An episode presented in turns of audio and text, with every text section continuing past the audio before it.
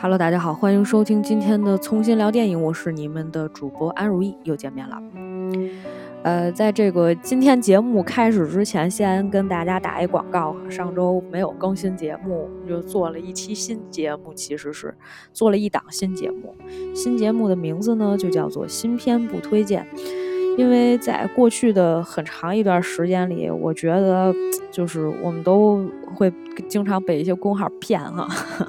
因为他们可能有一些新片的这个最新的资讯，当然其实我也会有，但是我可能不会第一时间去看，呃，被骗了以后就期待值满满，觉得哎呀得赶紧的是吧？觉得以后一定会有这个呃这个好片儿等着我，结果每次一看完以后都特别失望。所以呢，就想起来说，也不要这个大家都被骗哈，有一些片子实在是不值得看。所以呢，这个在众多的新片推荐的节目当中呢，我们搞了一个新片不推荐，就是说，呃，有一些新片不值得看啊，我们可能就是要唱一下反调。嗯，大概其实这个节目呢是那种，呃，短音频的形式，就是我每一期可能只会用三五分钟的形式给大家介绍一下这个，呃，电影或者片子到底讲述的是什么，以及，呃，为什么我们不推荐这个片子。那可能更多的时候还是一个比较就是吐槽向的一个，呃，这个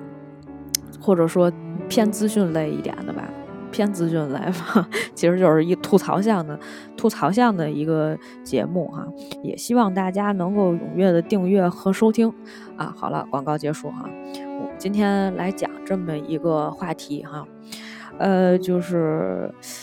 呃，我觉得这个前一段时间哈，大概就两两三个月之前，我曾经就是聊过这么一期话题，叫做这个女人四十。那个时候是因为看了很多就是乘风破浪的姐姐也好啊，或者嗯，今年国产剧也有一个叫做这三十而已嘛，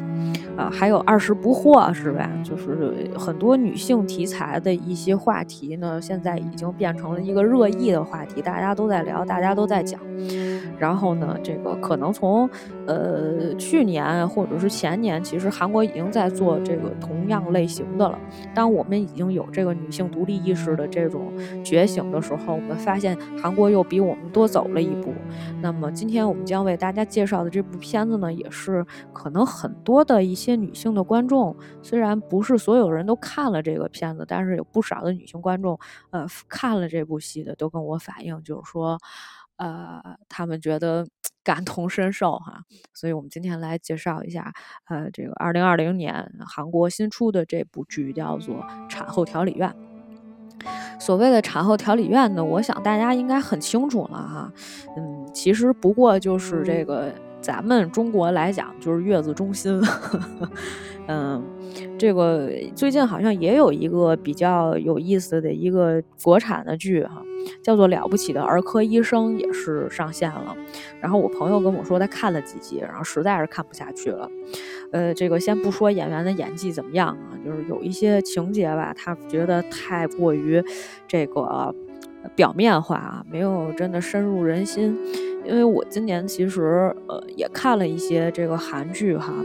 不是说真的推崇韩剧，而是说其实韩剧有很多这种日常向的一些。呃，这个剧集反而是能够十分的贴近大众，而且呢是广受欢迎的。它的槽点并不是很多，但是它关注的一些日常的一些话题都是大家经常会遇到的。包括我们今天后面要介绍的这个产后调理院，其实也是这样的风格的，只不过它在中间可能多加了一些黑色喜剧的部分啊。然后就是。这就是我觉得我们为什么要经常去看一些韩剧哈，甚至是有不少的一些。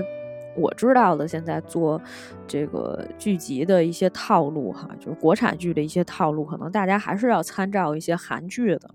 呃，这个我们后面可能今年会就是在在结尾的时候再跟大家聊一聊，就是今年这个韩剧有有那么几部可以看的，或者是说大家戏要不要就是说过一段时间可以过年啊，然后休息啊，可以补一补的。先说产后调理院，为什么在众多的这个剧集当中选择了这一部哈？因为其实呃，我也比较关注女性题材，可能很多人会提到的一部剧集，就是前一段时间在网上也有一些声量，就是赵薇的那个听他说吧。但是实际上，呃，那个作品我不知道大家有没有呃关注过啊？其实他应该是呃买了版权的，就是他改编自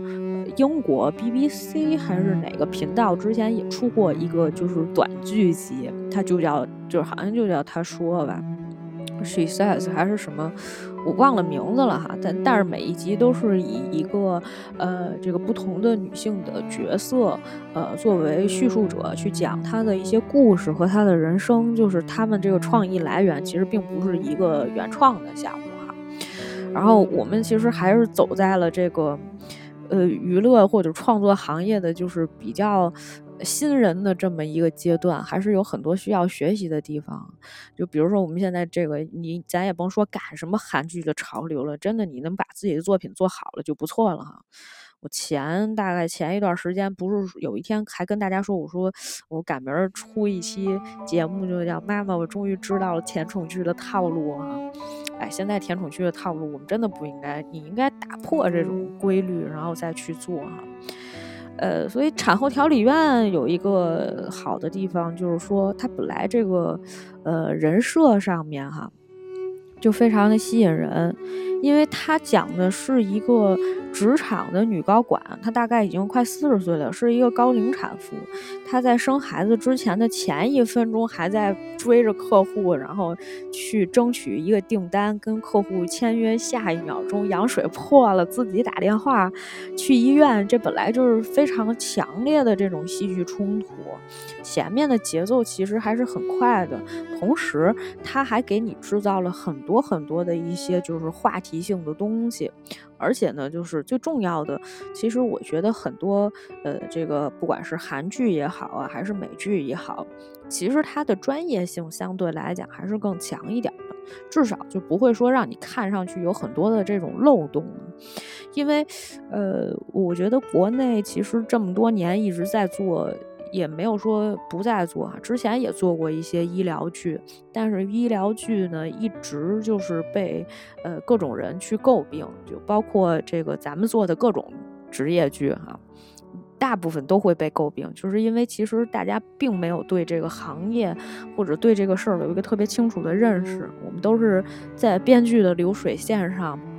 重复的这种。怎么讲呢？就是高压以及这个短时间内的一个呃快消品产出，它其实并没有那么多的时间去查资料呀，去认真想啊。因为实际上，反正我接触过的就是属于，呃，你又要高压，然后呢，这个又要在短时间内出东西，然后就是这个时这个情况下，你很难保证说你的作品的质量能够有一个非常。呃，不错的一个结果，这个是很难的哈。对于创作来说，其实是一个非常难的一个事情。呃，本来我们就不是一个说多么熟悉，就是多么工业化或者流水线化的一个呃这个产业哈，还在学习的过程当中。所以其实并没有那么简单，所以这个职业剧呢，行业剧也经常被人吐槽。但是你要知道，在像产后调理院这个剧集里面，你就会发现有很多，呃，这个比较。怎么讲呢？就是比较专业的东西啊，或者是说大家感同身受的。因为我当时是在呃某一个呃这个 A P P 上面在线看的，有很多弹幕，弹幕里面就说，就包括这个女主进了医院以后，她的几步啊，就是体会这个就是生孩子的步骤嘛。就是说刚开始的时候羊水破了，有点慌张，但是你要等着这个宫口开到够大，孩子才可以生。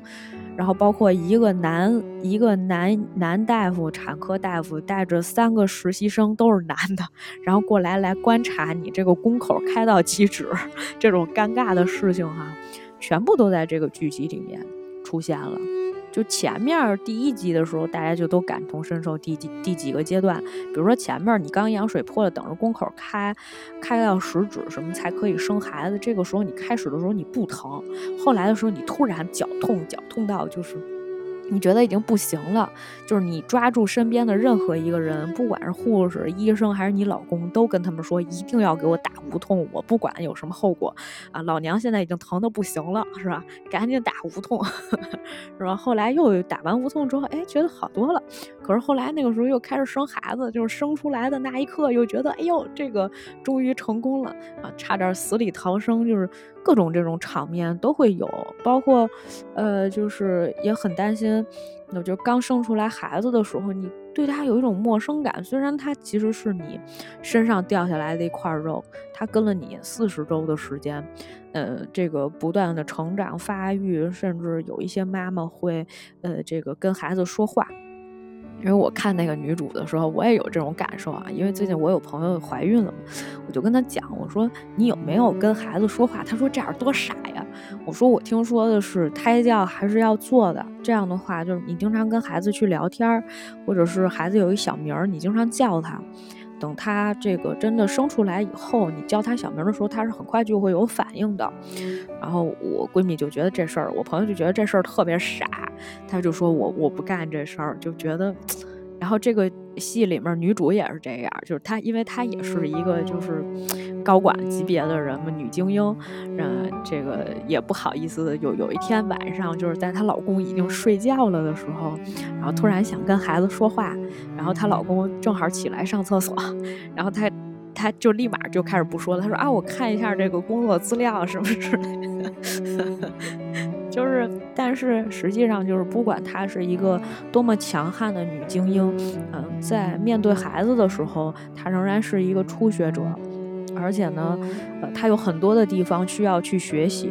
就比如说如何跟孩子相处，然后就是很多资料都没有看，你知道吗？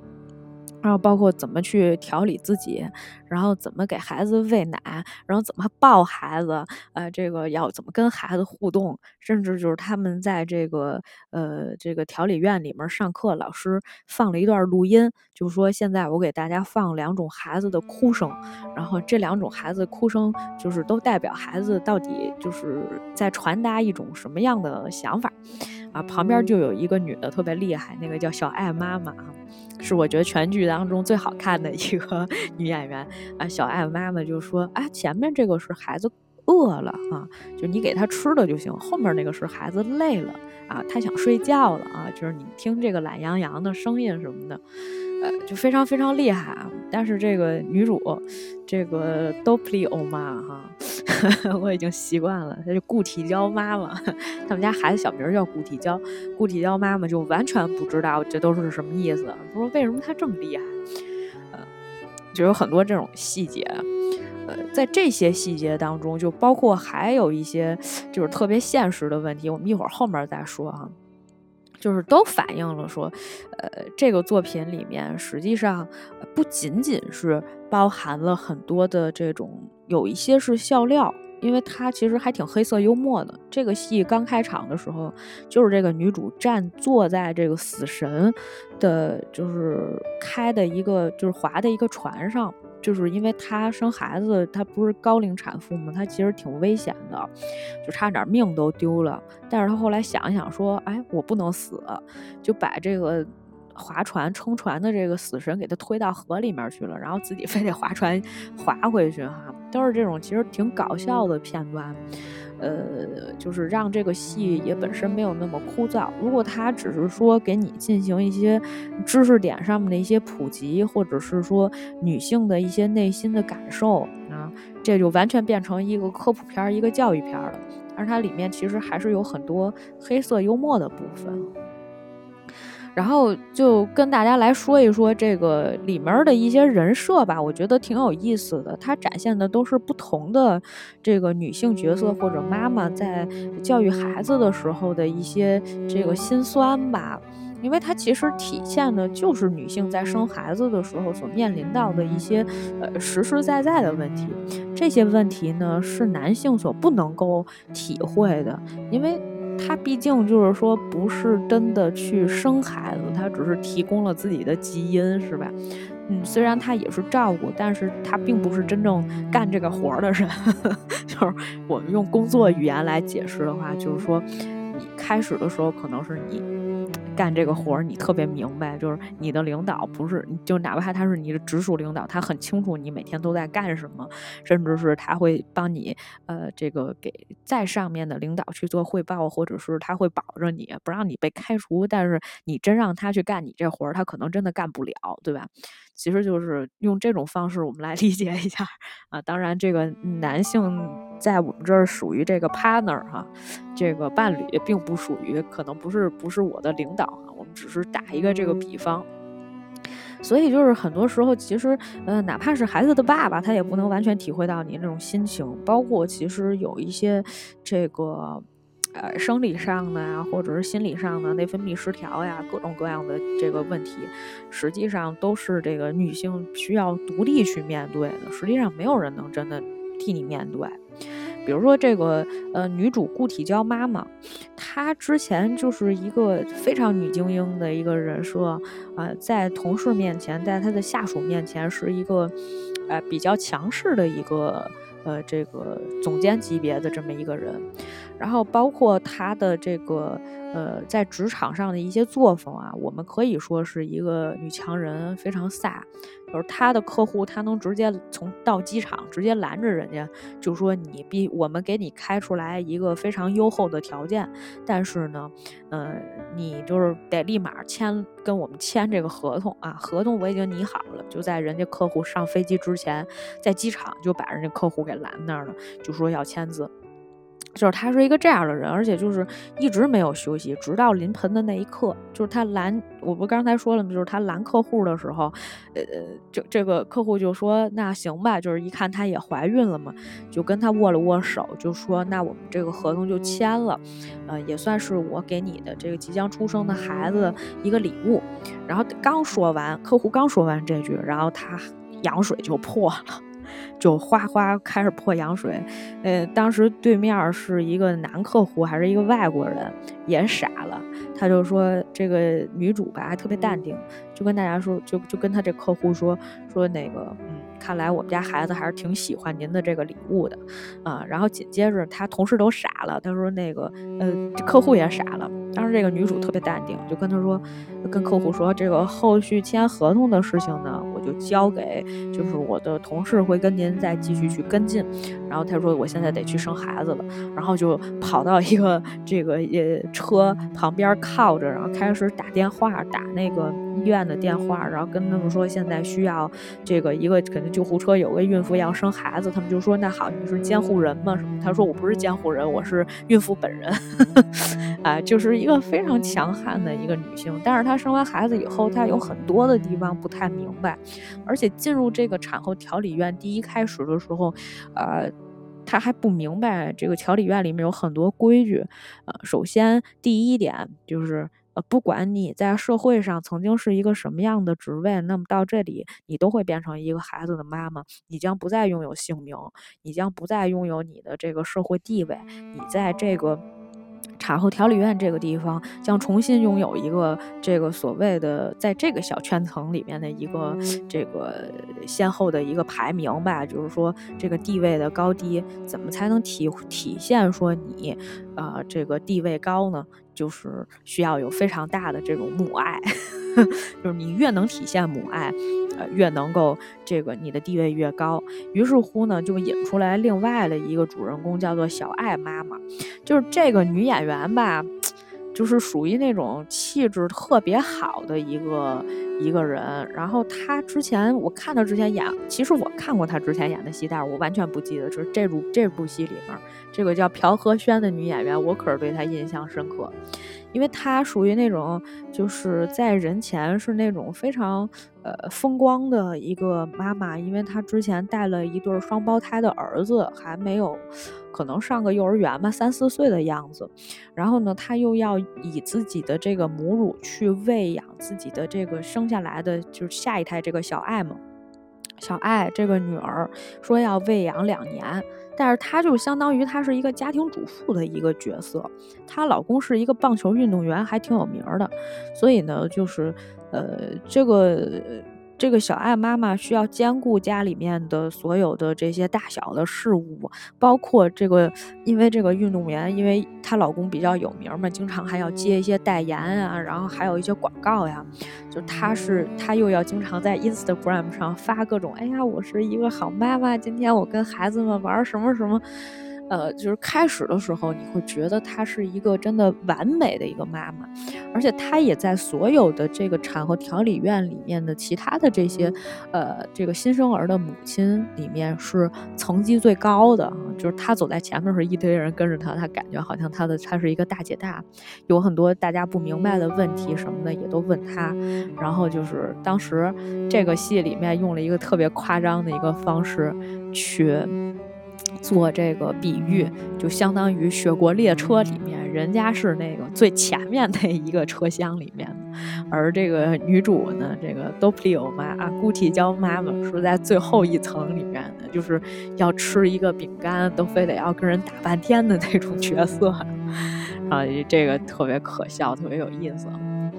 然后，但是其实，呃，在后面这个剧情的发展的过程当中，你会发现小爱妈妈其实并没有大家想象当中的那么优秀，因为，呃，其实在这几集里面，你会发现她有一个，呃，这个悬疑性吧，这也是我觉得这个剧集里面比较有意思的地方。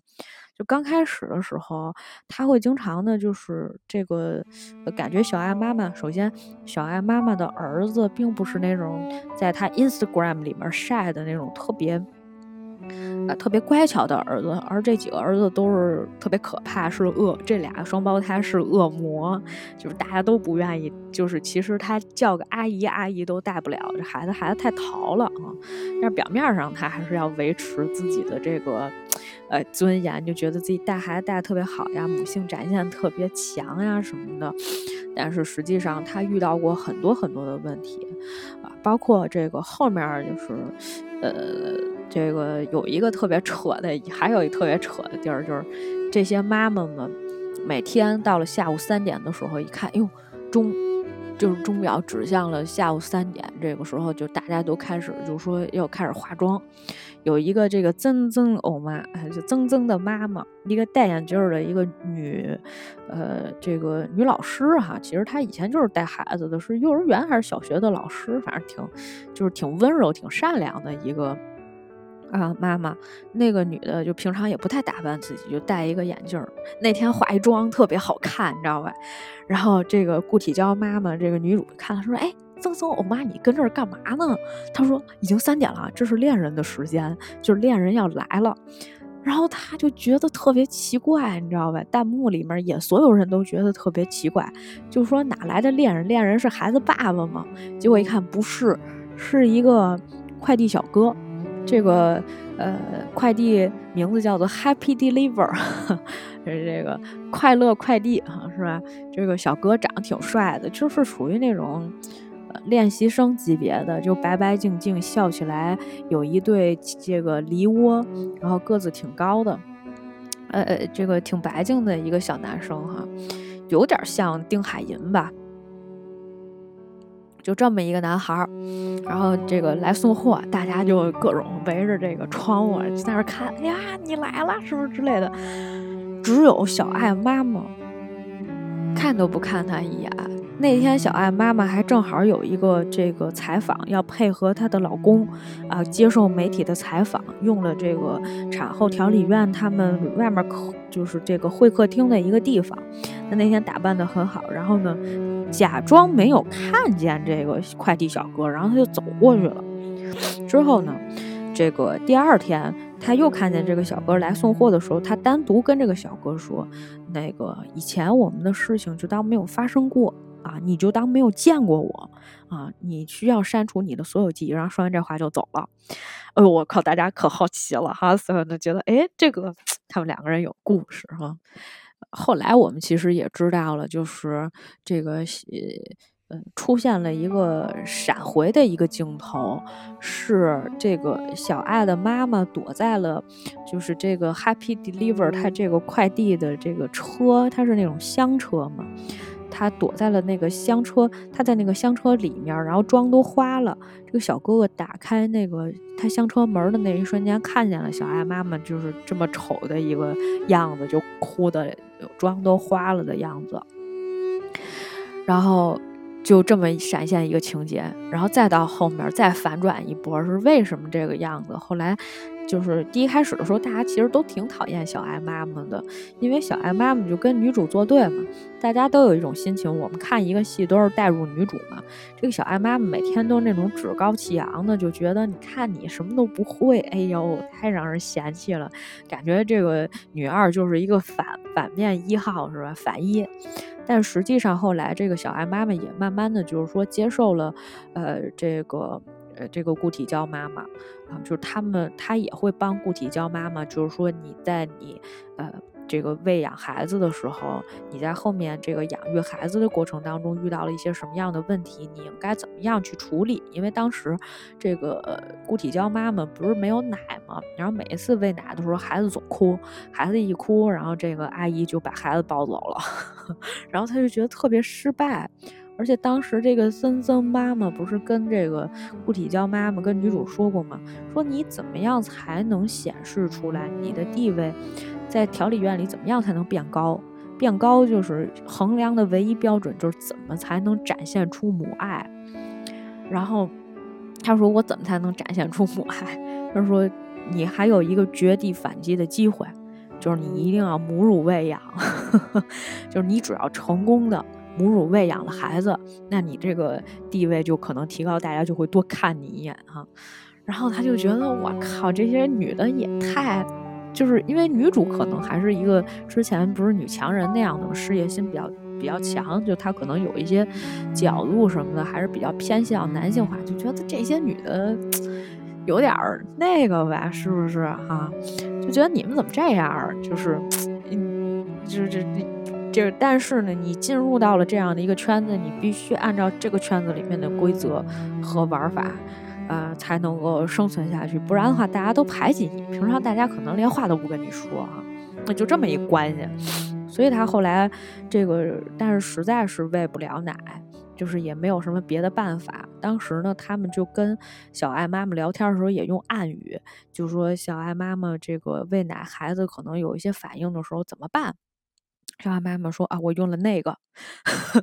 然后大家就女主就她用了那个，就所有人就哦，原来你用了那个，然后就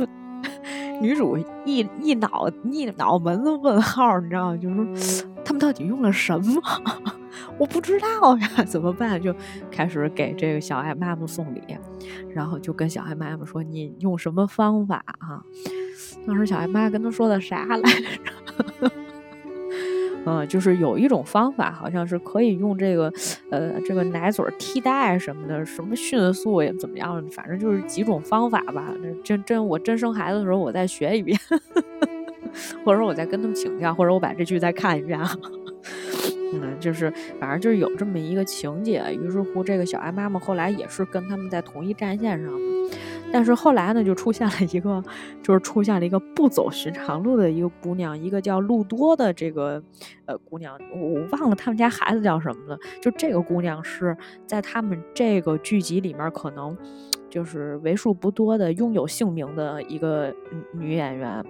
她就是一个女性角色，因为她就属于那种啊，我不想带孩子，我不想这么麻烦，然后为什么一定要母乳喂养？我就不母乳喂养，奶粉不是挺好的吗？好多人都喝奶粉长大的，也没什么问题啊。她就坚决不用母乳喂养，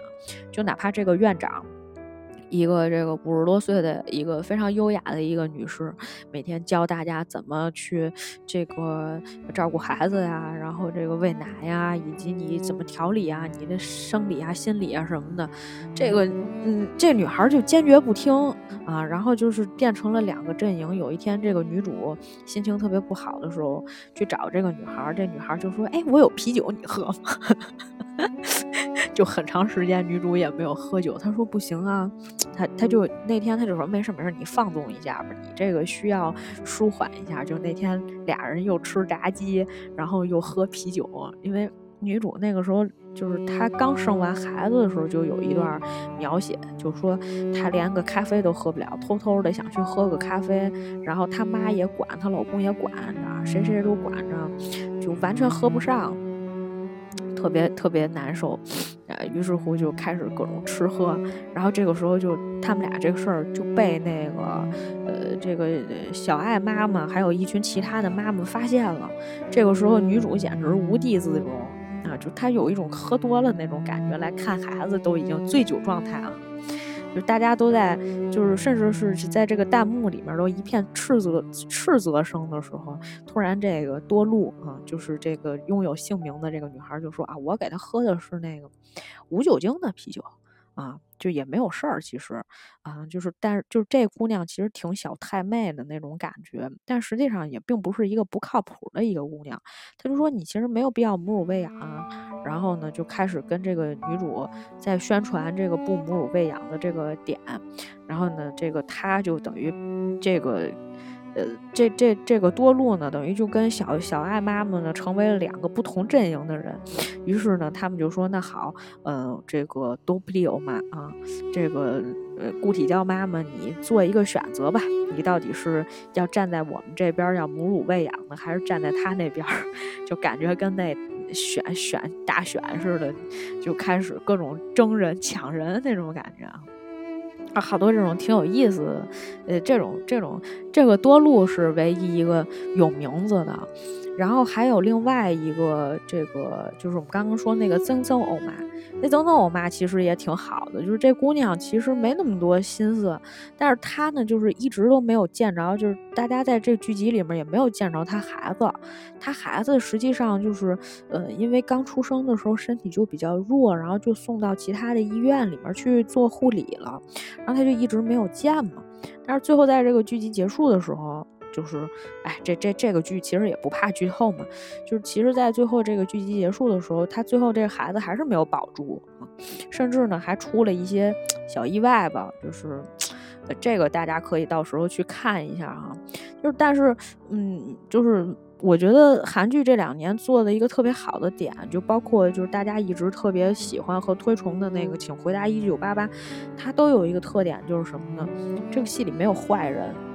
就是你会发现，其实每一个人他有自己的苦衷，有自己的难处，但是大家都在克服自己的不同的一些困难，希望能够，呃，不光是说，嗯，也没有说一定让别人特别好，但是就是努力的生活，为自己身边的朋友或者家人好，就是这种感觉。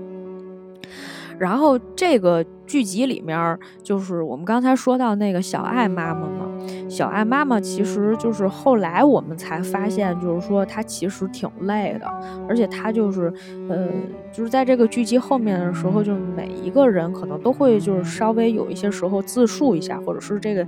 女主以她的口吻来告诉大家，就是说当妈妈这件事情到底是有多不容易。比如说像小爱妈妈这种吧，也有那种就是突然之间，哎，我靠，我我不想看见孩子的那种心情，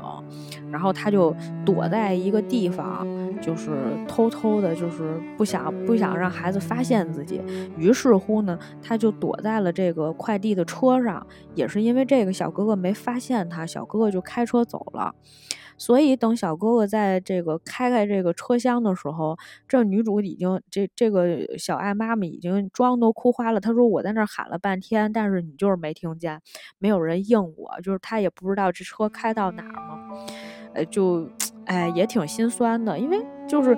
你会，因为这就好像我们小的时候哈，就是你现在回想这个事儿，就我。一直小的时候都会以为，就是母亲是一个特别坚强以及特别就是坚硬的这个这个这个存在哈，因为其实她比父亲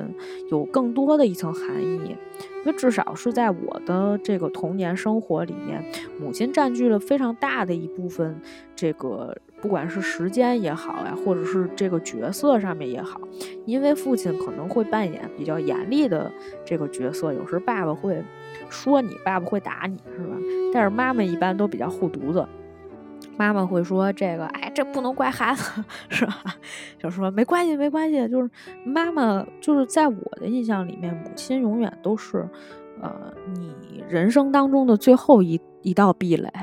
就不管你遇到了什么样的危险和困难的时候，你就觉得母亲永远就是家，永远是你的避风港，母亲也永远是你的避风港。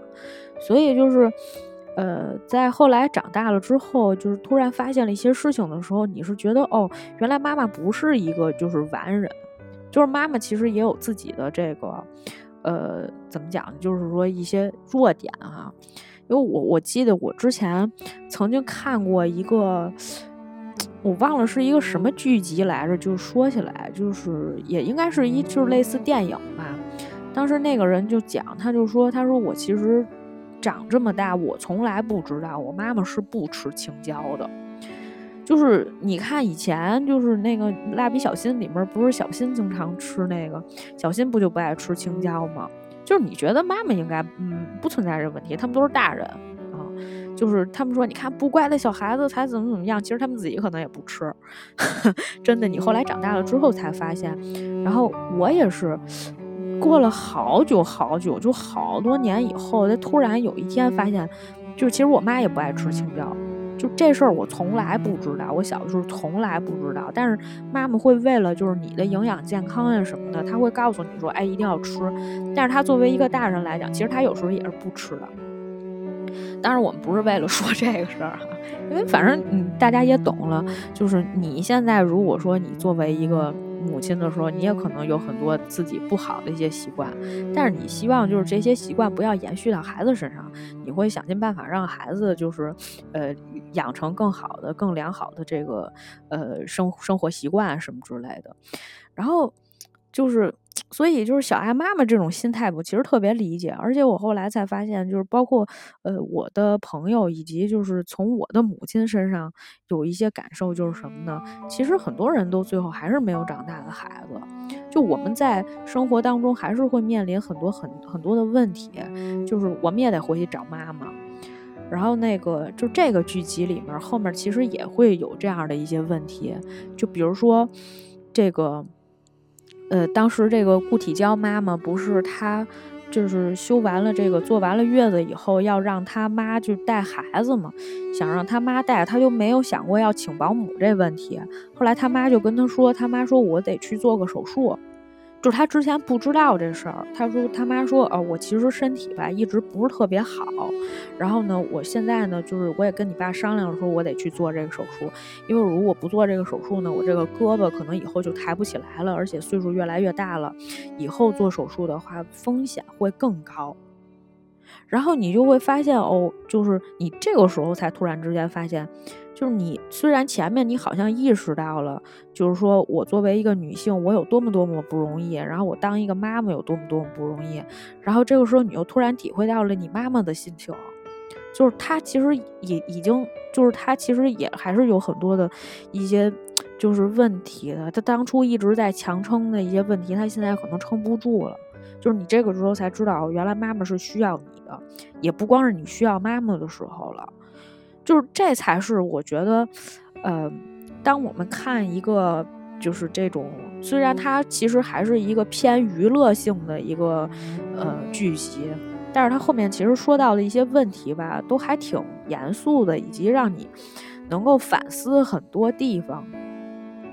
就是包括就是他那里面还有挺挺多那个挺现实的地方，就是当时这个女主她不是跟她妈说，哎呦你还得去做手术，就跟她妈妈，呃有有有点不太就是高兴什么之类的，她妈就说怎么着你还不让不让我做了，就是。你会发现，哎，她她已经是一个四十的一个一个女性了，但是她可能仍然会跟自己的妈妈撒娇，然后同时她还不能理解自己的母亲，你知道吧？但是，但是她她转换角色以后，她可能慢慢的就会，嗯，理解母亲的这种心情了。包括这个状态，我觉得我在我身边的人当中，我也身上我也曾经看到过哈。然后，然后就是，最后怎么办呢？就是这个，当然她这个老公，这个女主她老公还是挺贴心的，就是说，哎，那妈妈要做病，就做还。妈妈要做手术，肯定还是得让她赶紧去做的。说这个没什么问题。说那咱们不想别的办法吧？然后这个她老公就去找自己妈去了，就是找这个女主的婆婆，想说，哎，那我妈是不是能给看一下孩子？结果，结果他刚去，然后就发现自己妹妹怀孕了。自己妹妹挺一大肚子，说，哎哥怎么样？你最近你们家孩子什么什么都好吧？然后 就是，然后。嗯，这个这个男主就很无奈，就想说：“我靠，我妹怀孕了。”那就是他这话直接就咽回去了，根本就没问他妈能不能给自己家孩看孩子。那肯定是先给他妹看孩子，就是就是你你感觉整个大东亚都是一样的套路，你就这些东西全部搬到中国是一模一样的，没有任何差别。所以就是在这个剧集里面，嗯，讲了很多就是关于什么女人四十啊什么的这些问题的时候，它就不单纯是说，呃，就是像我们看那个呃《三十而已》的时候，就是很多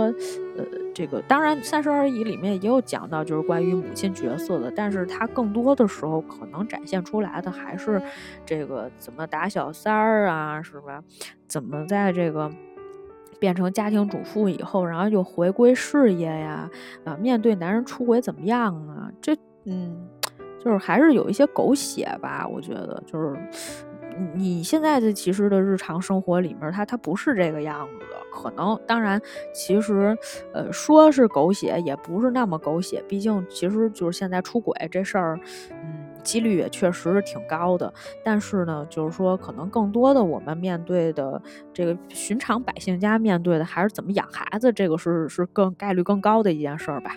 所以呢，就是说，嗯，其实看完了这个这个剧集以后，还是有很多人就很感慨的，包括弹幕里面也有很多人说，他说我一个这个大学生是吧？然后我把这个剧集从头到尾都看了，而且甚至就是感动到要哭哈。我其实就是看完了这个剧集，其实我也是有挺多感慨的。这个我觉得这是一个全新的角度。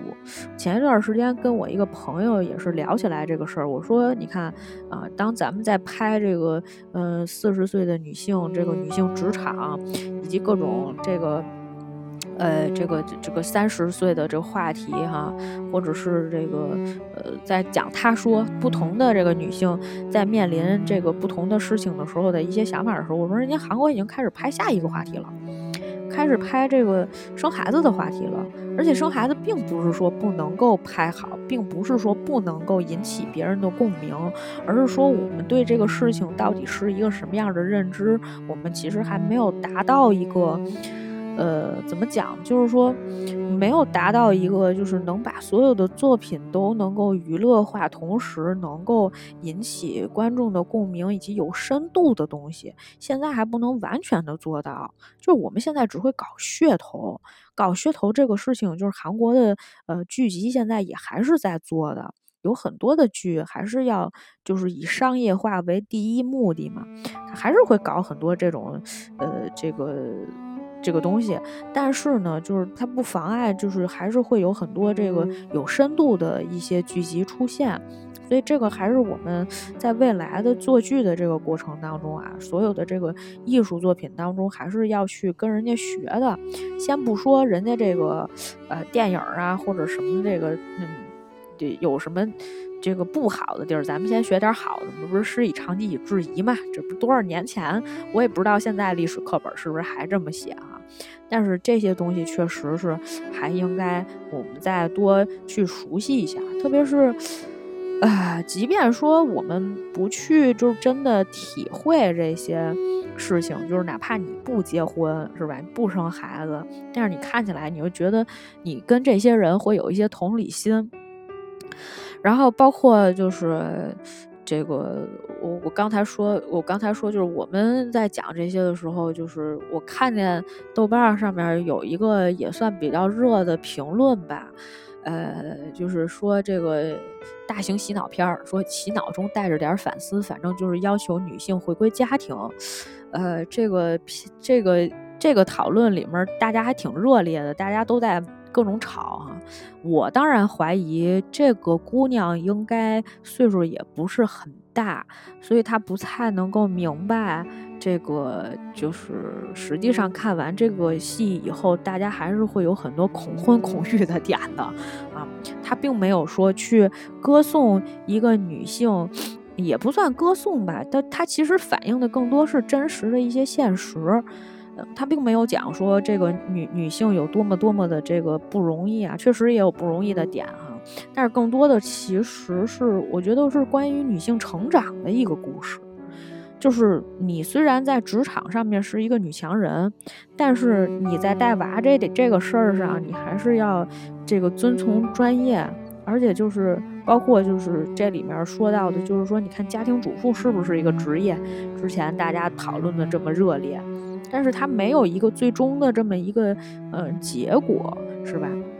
所以这些才是真正这个剧集所给大家。所跟大家去呃透露，或者说是想要去探讨的，它其实并不是说让大家回归家庭，就没有这个必要，你知道吧？就是你有你自己的这个选择，包括那个，就这里面其实还有一个挺有意思的点，我一直没有说哈，我还是应该先说一下，就其实这个小爱妈妈后来跟她的老公呃出现了一些问题，因为她老公。呃，毕竟是一个公众人物，然后就比较可能也比较爱面子，就很多时候也不太管他。然后包括他过生日的时候，也送他的那个东西嘛，就是哎随便就说给送你个卡什么的，你自己去买吧，就是也不是特别上心。然后呢，这个小爱妈妈呢那天就收到另外一个生日礼物，是那快递小哥送的，然后就是一个口红，然后就还挺精致的。他其实虽然不缺这样的东西，但是就是有人还是会为他精心准备生日礼物这件事情，还是挺让他感动的。同时呢，他还有一个很尴尬的事情，就是他跟其他的人去解释，就包括他跟那个多路，因为大家后来关系都还可以嘛。他跟多露也也没说，就是说，哎呀，我有一朋友送我一什么什么东西，怎么怎么样，说了一堆。然后呢，多露呢就点醒了他，就说，如果你在关心说，就是你已经开始就是说我们只是朋友什么什么这些的时候，其实你已经想多了。就是你你你没有在在意这件事情的话，那我的男性朋友随便就无所谓。就是因为那多露挺年轻的嘛，他也有那种男生的朋友给打电话，他就管人叫亲爱的什么什么之类，还是怎么着的，反正就是他不尴尬。他然后那个谁，然后这个小爱妈妈就说：“那你觉得就是这件事上，你不觉得就是可能有什么不妥吗？”然后小爱妈妈就说：“因为我们都是朋友，就是当你。”你真正在意这件事儿的时候，说明你跟这个人已经不是单纯的朋友关系了。你还要想你们是什么关系，然后你才能怎么跟他说话。就你们这关系就已经不太正常了。然后他才明白，就是说他跟那个快递小哥感觉有一腿，你知道吧？就是大家就觉得，哎呦，要出轨了。然后就就甚至是有人就开始说说那个，哎，你看这个。呃，这个这个，我怎么这么期待他们两个在一起？说你们不要管那，你你赶紧在一起，什么什么之类的，就开始说这个哈。确实是，如果他们真的是这样的话，确实下午三点的恋人了。啊，这个我觉得做的也挺好的，这就相当于一个前后呼应嘛。他说下午三点恋人不就是那个就是昼颜的那个情节，就是出轨戏的情节吗？然后这个小哥哥也确实就是对他还挺好的，但是女这个小爱妈妈后来有点尴尬，特别是他碰见了他儿子同学的妈妈，然后跟他跟这个小哥哥一块儿嘛，就是聊聊天儿，因为那小哥哥后来，啊开了一个小型的演奏会，啊就是反正也是一个会弹钢琴的一个小哥哥嘛，就是开了个演奏会，然后就邀请他去，他后来去完了以后，呃就是反正他那天也是跟她老公闹得挺不愉快的。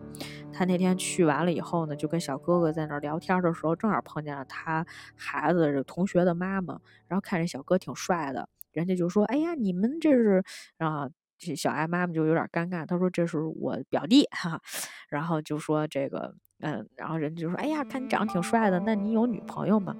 哎，这个他他就就是更不自在了，他就觉得说：“哎，你问人这干嘛？”就是那种感觉，但是又不太好意思，嗯，他就想让这个男的。帮他去去说这个事儿哈，就大概就这么一个情节。嗯，我也很怕，就是说。就是虽然我也很期待，就是说最后是不是有一个出轨情节啊？从我代入角度上来看，这个小哥哥对他还是挺好的，但是他最后没有选择这个跟这个小哥哥在一起，而是就是说他这个剧集最后的走向也是他的这个老公嘛，就慢慢的原就是理解了他，就包括有一些事情就直接跟他讲，就是说有些事情如果你觉得你做不来或者你做不好。或者是说你觉得你没法去，去去去做这些事儿，你要跟我讲。他说，如果你不讲的话，我可能不知道，就是我不会知道，就是。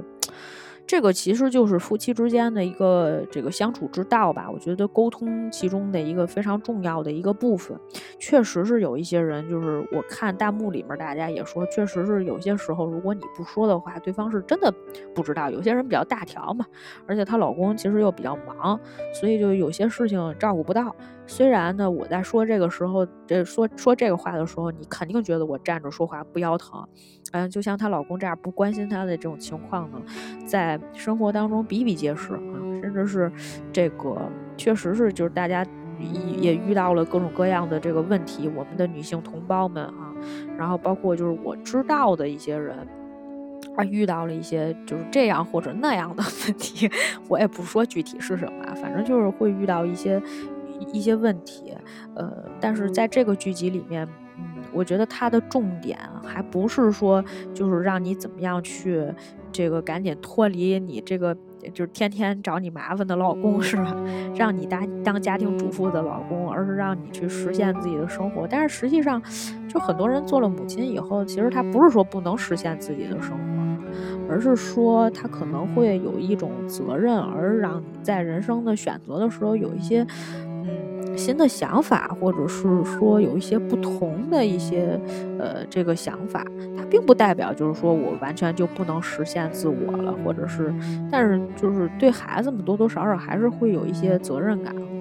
所以这个其实不单单是我们刚才在这个这剧集里面，就是这个就是刚才那个说到那个讨论那个说让大家回归家庭，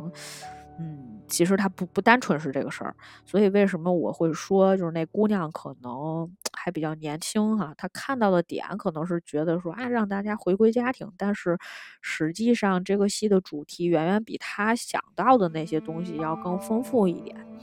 为什么呢？因为我其实看了一下哈，就是你不会想到，就是这个剧的这个编剧是一个六十多岁的一个大姐。我管六十多岁的人叫大姐了哈，嗯，这个我我当啊，就是我当时觉得就是这个话题，嗯，就是。那么那么的年轻化，然后呢，那么的这个，呃，就是有话题性，而且呢，就是还有很多搞笑的一些情节，估计可能怎么着也得是一四十多岁一个女编剧写的吧。结果我后来一看，我的天，竟然是一个六十岁的女编剧写的，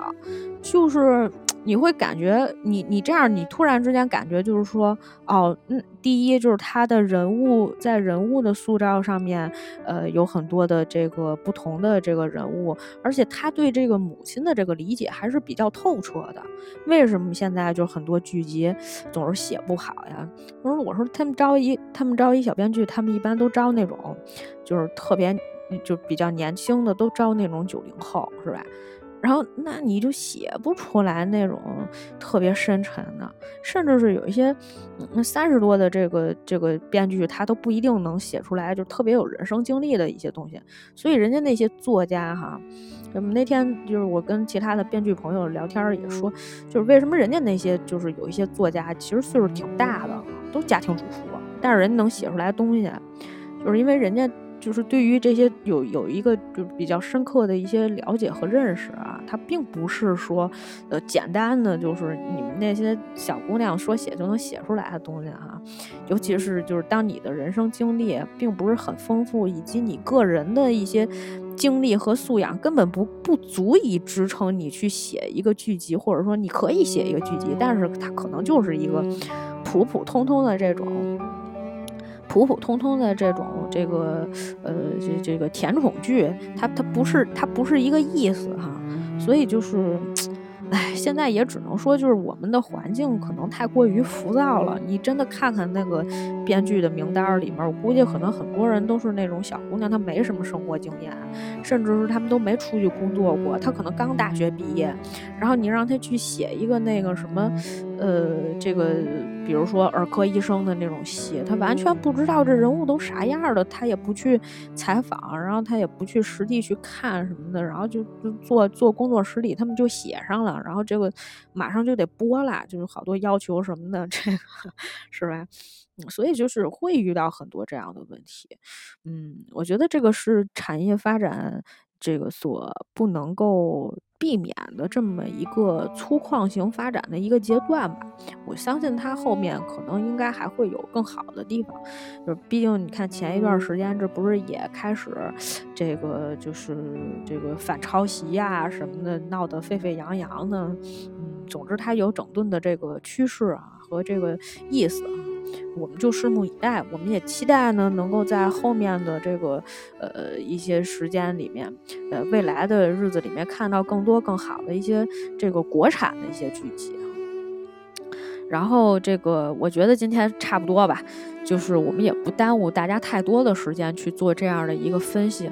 啊，或者是介绍。所以这个剧集其实确实是有很多非常轻松的地方，以及好玩的地方、好看的、好笑的啊，有一些悬疑的地方，你也不用特别害怕。但是总之，它会让你产生很多的同理心，同时也是我觉得就是四时代吧，大亚洲地区，那这个死时不惑。女人四十不惑的时候，需要会去遇到的一个问题，只不过她还是从生孩子的角度呢去阐述的，可能还有更多其他的不同的角度，啊，也希望大家，嗯，如果我们也有一些编剧朋友在，或者是创作者，呃，在做类似的一些，呃，这个创作，我们也可以通过这个剧集的一些，这看完了之后，希望它能够对你有一些启发，而且这个。我我真的觉得，我我真的很佩服他们，就是在这样的一个剧集里面，他还是搞了一段爱情戏，是吧？还是那种差点出轨，但是没出轨的一个戏。但是他也知道，就是他想表现的主题是什么，他没有偏离他的主题，这才是比较重要的一个部分。呃，好了，那么我们今天也不说那么多了，那我们就介绍呢，就先到这里。感谢大家今天的收听，我们争取下次这个在不久的未来再一次再见。好，那就先这样了，大家周末愉快。